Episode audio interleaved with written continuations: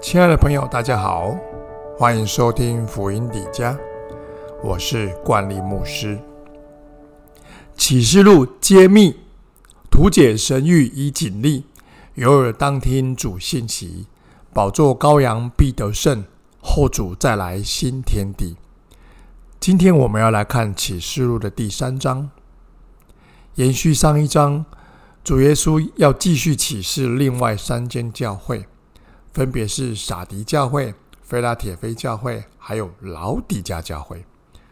这段启示将教导我们悔改的心、忍耐的心和爱主的心，并且告诉我们，耶稣所喜悦的爱情究竟是一份怎样的爱呢？恋爱就是要有温度才可以哦。给撒迪教会的信，责备撒迪教会是死的教会，要他们警醒、回想、悔改，以免基督临到的时候被审判。而少数坚持道理的信徒将获得穿白衣、写入生命册、基督当神的面认定他的这样的奖赏，有神的欺凌和欺心。表示基督有圣灵，且是教会的拥有者。基督对撒迪教会没有任何的称许，只有责备。事实上，撒迪教会并未受到异教或是犹太人的迫害或威吓。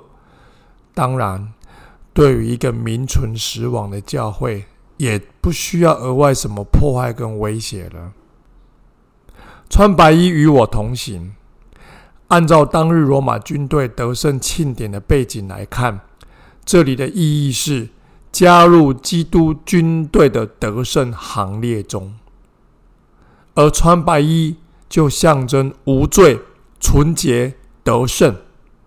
我们都是加入基督得胜的行列中，我们是行列中的一员，我们是得胜者。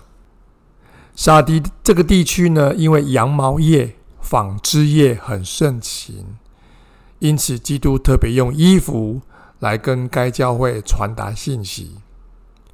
你认真思考撒迪教会的状况，不由得让人心惊，因为这个教会没有遭遇逼迫，也没有异端的攻击，也没有犹太人的压迫，却被评价为死的教会，没有一样完全的行为。这样没有外在压力的教会要怎么样死而复生呢？基督说要警醒。这个问题就是没有外在的压力，他怎么会想要警醒呢？想到我们自己得信仰的生活要是过于舒适，我们都是纯粹团气，吃吃喝喝，没有挑战，没有压力，会不会让你害怕起来呢？保暖失淫欲啊，会让我们陷入仇敌的诱惑，陷入最终。当日基督透过约翰写信警告这个即将死去的教会，今天我们是不是也领受了同样的警告呢？有没有被这段经文提醒呢？如果你信耶稣，还是一直想要舒舒服服、自自在在的过日子，连仇敌都不想要逼迫你。仇敌也懒得攻击你，因为你看起来就像是个死的基督徒。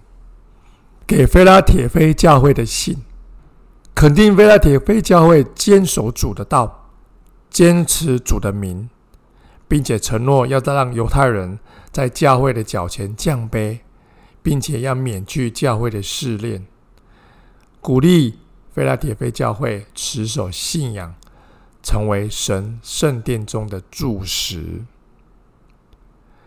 拿着大卫的钥匙，这是源自于对西西家王中心的家宅以利亚敬的论述。如果你有读以赛亚书，你会知道以赛亚书有记载西西家那时候的宰相以利亚敬。我必将大卫家的钥匙放在他的肩头上，他开，无人能关。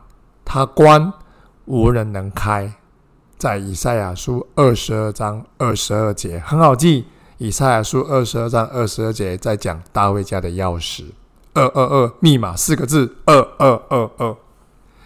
你在此表示，仅有耶稣基督才有准许人进入大卫之城新耶路撒冷的权柄。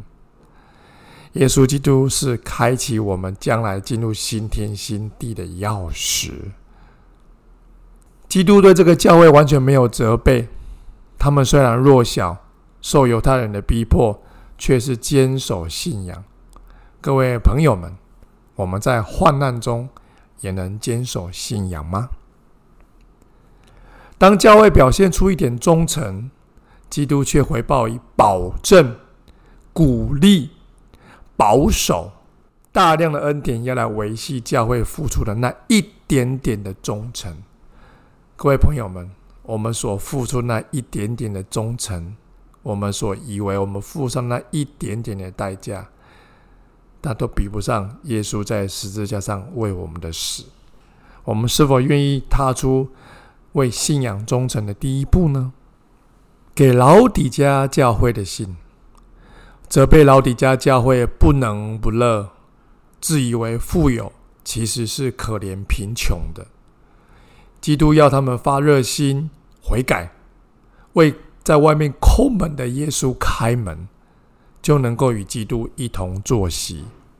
老底家是一个颇具规模的医药中心，其中药物特别以耳油和眼油来著称。虽然有卓越的演医技术，然而在神的眼中，他们却是瞎眼的。主耶稣霸气的对老底家教会说：“我知道你的行为，你也不能也不乐。”我巴不得你或冷或热。教会就像是主耶稣的新娘，在一个爱的关系里面，如果另一半的态度总是不冷也不热，这段感情似乎就显得可有可无了。亲爱的朋友，今天我想问问你：目前你对耶稣的爱是什么温度呢？鼓励你。常常与他亲近，凡事与他同行。相信当你常保火热的心，耶稣也必用加倍的爱来回应这份亲密的关系哦。各位朋友们，谢谢你收听今天的福音底家，我们下一集见，拜拜。